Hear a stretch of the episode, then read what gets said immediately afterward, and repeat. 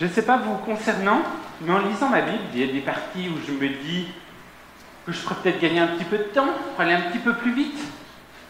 Il y a des parties où est-ce qu'elles sont vraiment nécessaires d'être là? Je n'aurais pas pu un petit peu affiner les livres? Parfois, je m'interroge sur la nécessité à être là, sur leur pertinence, sur l'apport de certains textes pour ma foi, pour le plan de compréhension globale de ce que Dieu a voulu me dire, de ce que Dieu a voulu dire pour les hommes. Et quand une personne me partage ou partage à, à peut-être l'un d'entre vous son désir de découvrir l'Évangile, son désir de découvrir l'histoire de Jésus, ben, un des premiers livres auxquels on va penser serait l'Évangile de Matthieu. Et nous allons peut-être lui proposer, ben écoute, lis-le tranquillement, et puis euh, ensuite on en rediscute. Mais malheureusement, ça peut parfois se terminer un petit peu comme ça. Ça commence par une suite indisible de noms, où en 17 versets, on va dénombrer pas moins de 85 noms propres, liés à des noms de famille. après, une deuxième étape, on passe par là, on passe par là, parfois même par là, on commence à s'arracher les cheveux et puis finalement on finit avec quelques cachets. Et en ce temps de Noël, eh ben c'est justement sur euh, une base, cette base surprenante, une généalogie, un historique de génération, qui nous donne des boutons sur lesquels je vous propose de prendre un petit temps de réflexion. Et afin de débuter son évangile, son évangile qu'on pourrait aussi qualifier de bonne nouvelle, Matthieu a choisi de débuter son récit par la remise de Jésus dans son contexte.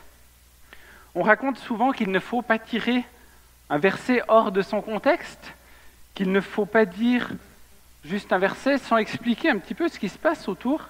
Et ici, Matthieu ne veut pas commencer à parler de Jésus sans le mettre dans sa famille, sans le mettre dans son contexte historique.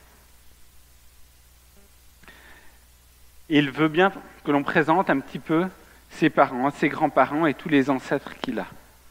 Alors je vous propose de prendre vos Bibles, si ça n'a pas encore été fait, et de les ouvrir donc dans Matthieu 1, et on va lire les 17 premiers versets.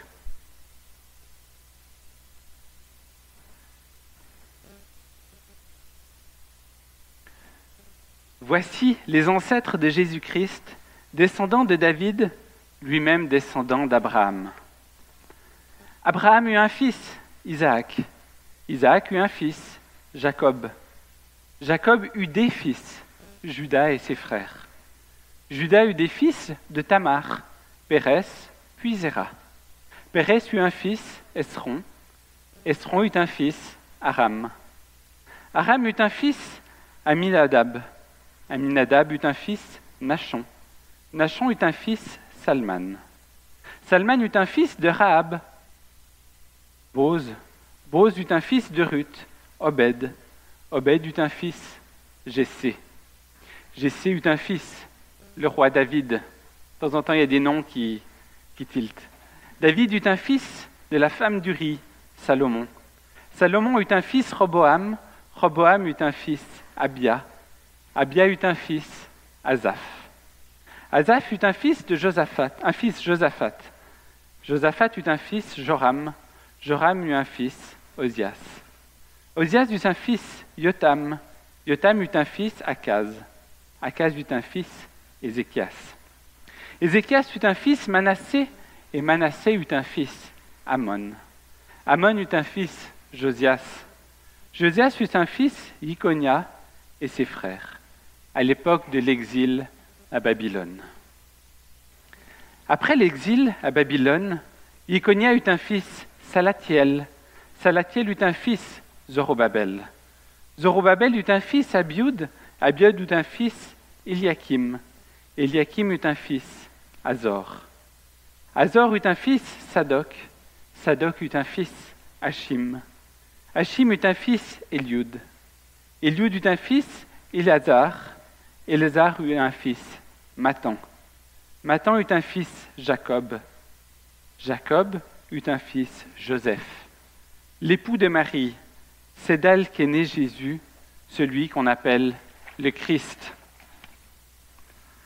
Et ce dernier verset, le verset 17, il eut donc en tout 14 générations, depuis Abraham jusqu'à David, puis 14 depuis David jusqu'à l'exil à Babylone, et 14 depuis l'exil à Babylone jusqu'à la naissance de Christ.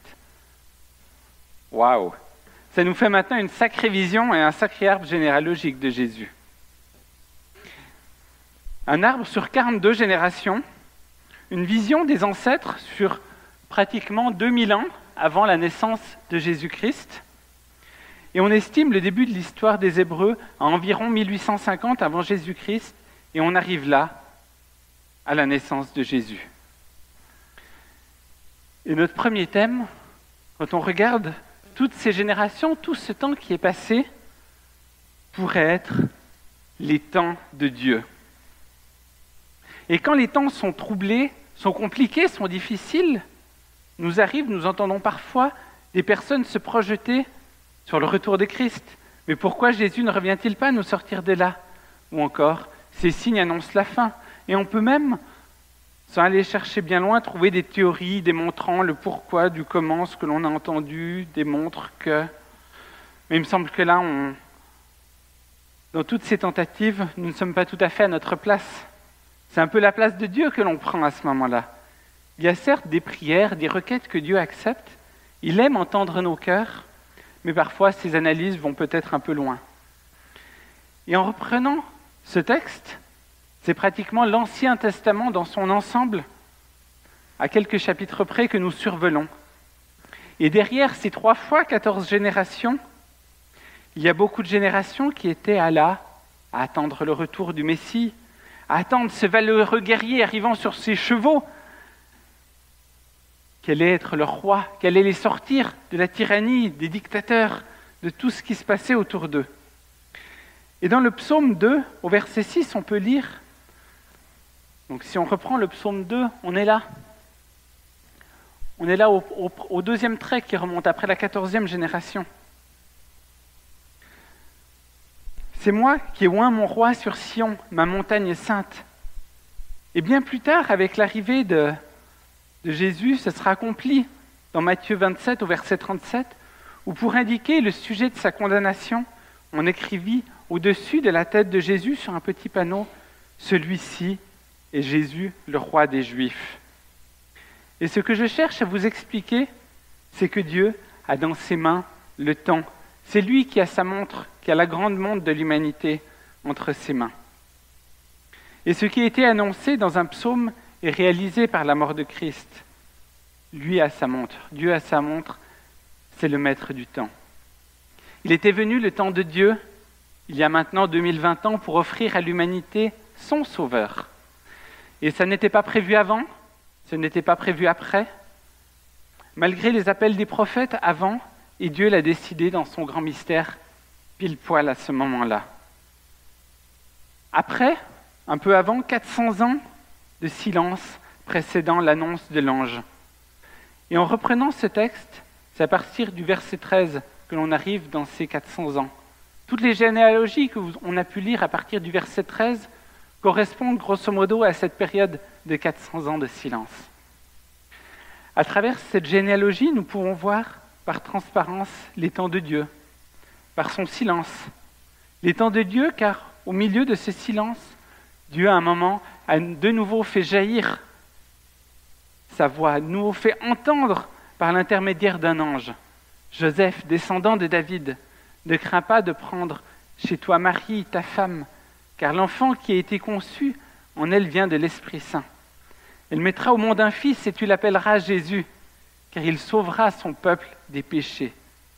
Et là, d'un coup d'un seul, ces 400 ans s'arrêtent, Dieu annonce qu'il va se faire homme, qu'il va sauver son peuple. Il y a eu Jean-Baptiste peu avant, mais dans cette même période de temps, il y a un grand chamboulement. Quelle joie extraordinaire. Mais malgré cela, ben Dieu, par des, hommes imparfaits, il va dérouler son plan de sauvetage. Il va envoyer Jésus pour sauver les hommes. Je ne sais pas si vous avez déjà observé, vu à la télévision, des reportages était peut-être sur place sur des opérations de sauvetage. Mais il y a des règles qui sont mises en place. Il y a une organisation qui permettent de ne pas paniquer, qui permettent d'être organisés pour pouvoir retrouver les victimes le plus rapidement possible, dans un état de santé peut-être le plus satisfaisant possible. C'est pour ça que les secours sont organisés, c'est pour ça qu'ils s'entraînent. Chacun a son rôle afin d'être efficace dans l'action et, pour ainsi éviter un suraccident, une nouvelle avalanche par-dessus les, les personnes qui sont déjà en train de rechercher des victimes. Dieu, en mettant en place son plan de sauvetage pour les hommes par l'intermédiaire de Jésus, lui avait la vision complète, avait une photographie globale de tout ce qui se passait. Et on sait comment maintenant son plan va se dérouler, malgré et grâce, peut-être, on ne sait pas, aux humains. Dieu, par l'intermédiaire de Joseph, de Marie, allait sauver son peuple et ses péchés. Quelle grande joie pour nous. Dieu savait aussi que par son intermédiaire, Jésus était aussi le descendant, humainement parlant, aussi d'humains pécheurs. Et en reprenant ne serait-ce que le verset 6, où il nous est dit que David eut une femme, eut un fils de la femme du riz, là on se doute bien que ça n'a pas toujours été dans le plan de Dieu. Et pour chacune de ces quatorze générations, aucune n'a été parfaite. Aucune n'a obéi parfaitement à ce que Dieu avait prévu, avait construit dans, dans sa perfection du Jardin d'Éden. Tous ont péché et tous sont privés de la gloire de Dieu si on applique ce verset de Romains 3, 23. Mais pourtant, Dieu organise bel et bien cette opération de sauvetage pour les femmes et pour les hommes. Dieu n'aurait pas eu besoin de placer Jésus à l'issue de ces 42 générations. Il aurait pu organiser différemment pour qu'il arrive directement, peut-être d'une autre manière, j'en sais rien. Mais je crois que par cette stratégie, Dieu avait la volonté de nous associer. Nous, un peuple imparfait, il a voulu que nous soyons actifs, intégrés dans cette révolution qui allait se dérouler dans les 30 années après sa naissance. Et en regardant cet arbre généalogique d'un point de vue familial, on peut y trouver peut-être des dysfonctionnements. Les enfants, est-ce que vous trouvez ces enfants heureux? Non? Ah, faites pas des grimaces comme ça. Ils ne sont pas très heureux, peut-être parce que derrière, il y a des parents qui sont en train de lever du doigt en disant Mais non, mais non, c'est comme ça que je voulais que ça se passe, je ne suis pas d'accord. Il y a des familles pour lesquelles ben, ça ne se passe pas toujours d'une manière facile. On les appelle des familles dysfonctionnelles. Parfois c'est les parents, parfois c'est dans la relation, dans les discussions. Et finalement, la généalogie de Jésus, il y a des noms qui pourraient presque sauter de la page quand on les regarde. Manassé, Roboam, Abia, Akaz, Joachim, ses frères. Sur de nombreuses générations, on ne peut pas dire que la famille de Jésus était stable, fonctionnelle. Et je crois que l'on peut voir aussi, finalement, dans la phrase de l'ange au verset 21, quand il nous dit, Elle mettra au monde un fils, et tu l'appelleras Jésus, car il sauvera son peuple des péchés. Finalement, on peut y voir par l'intermédiaire de l'ange un certain regard sur le dysfonctionnement de cette lignée, de cette famille. Mais malgré nos imperfections d'humains, Dieu a choisi cette famille et a donné une place pour tous dans son plan l'humanité. Et dans cette lignée, vous pouvez observer que tant des femmes que des hommes sont intégrés dans la lignée de Jésus-Christ. On peut y retrouver des noms, les noms de Tamar, Rahab, Ruth, la femme du riz, Bethsabée. Et en regardant de plus près, toutes ces femmes de la généalogie ont également des liens avec des peuples qui n'étaient pas le peuple d'Israël directement. En effet, Tamar, dont on retrouve l'histoire dans Genèse 38, les 30 premiers versets, semble provenir d'une ville qui venait d'un territoire qui n'était pas israélite, a priori cananéenne. Rahab était aussi cananéenne et son rôle a été important dans la prise de Jéricho. Puis ensuite, elle s'est convertie au judaïsme. Ruth, quant à elle, venait du pays de Moab et se retrouve à Bethléem. au moment des moissons. Elle ramasse des épis tombés pour sa belle-mère, Naomi, et fait la rencontre de Bose, riche propriétaire terrien. Vous pouvez relire son histoire, entre autres, dans le livre de Ruth, et vous le voyez, elle sera là, quelques générations avant le roi David. Finalement, Bethsabée, ayant épousé David après que celui-ci lui ait donné un enfant et que David ait fait mourir le mari de Bethsabée au combat. Ce nouveau roi, Salomon, a ensuite été reconnu pour sa sagesse. Et on peut retrouver son histoire, ce récit, dans 2 Samuel 11 et dans le premier chapitre des rois. De par ces personnes, on peut observer que, étonnamment, dans la lignée de Jésus, ça n'a pas été un peuple d'Israël seulement, et que malgré tout cela, une place a été donnée. Avec Tamar, Rab, Bethsabée, ces quatre femmes mentionnées dans la généalogie de Jésus soulignent la présence d'étrangers et même parfois le caractère irrégulier de certaines unions par les ancêtres de Jésus. Il s'agit là, par des petits exemples que je vous donne, de manifester le plan de Dieu, que le plan de Dieu il passe par des intermédiaires qui, eux, ben, ils ne sont pas parfaits, étonnamment un petit peu comme vous et moi, qui ne venaient pas d'Israël. Et quand dans Matthieu 1, verset 21, on dit son peuple dans la phrase Elle mettra au monde un fils et tu l'appelleras Jésus, car il sauvera son peuple des péchés. Et c'est finalement un peuple auquel on peut se fondre. Certes, tu as peut-être peu de chance si tu es là dans la salle, si tu es là sur Internet, si tu m'écoutes, d'être dans une lignée directe de Jésus, ni du peuple d'Israël.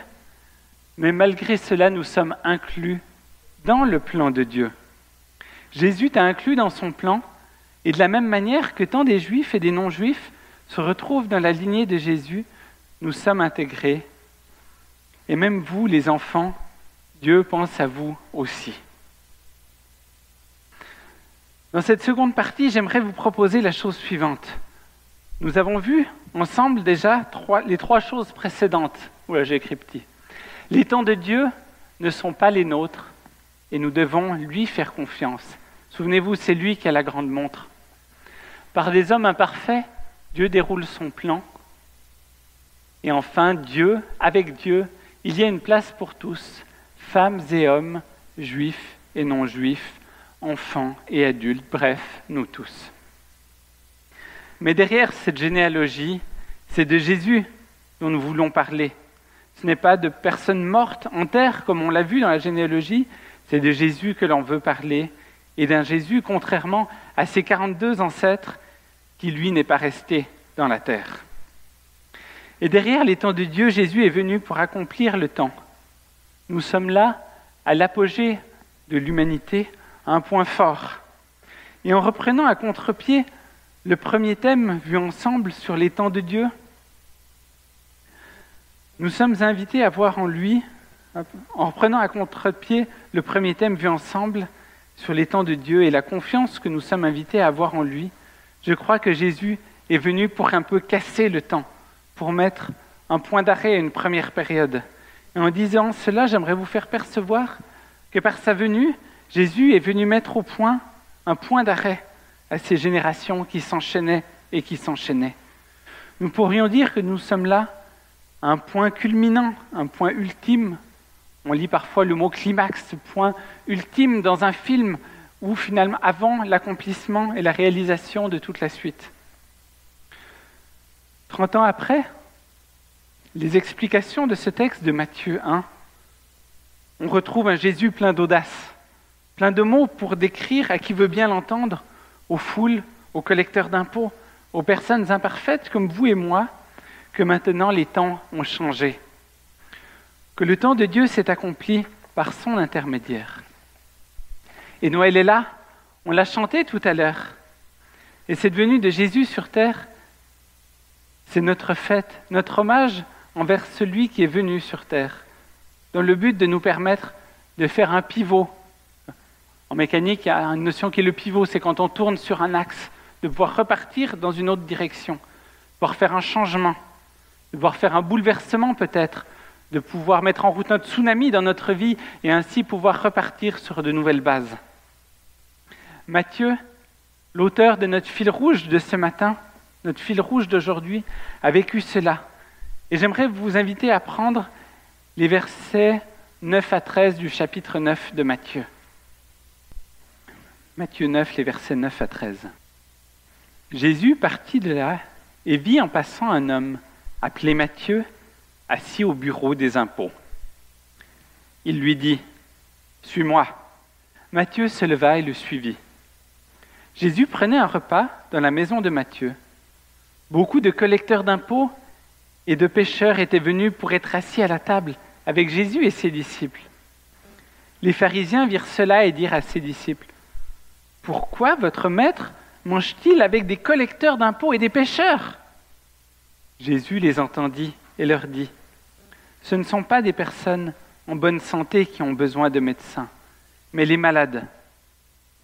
Allez apprendre ce que signifie Je veux la bonté et non le sacrifice, car je ne suis pas venu pour appeler ceux qui croient faire la volonté de Dieu, mais ceux qui se reconnaissent pécheurs.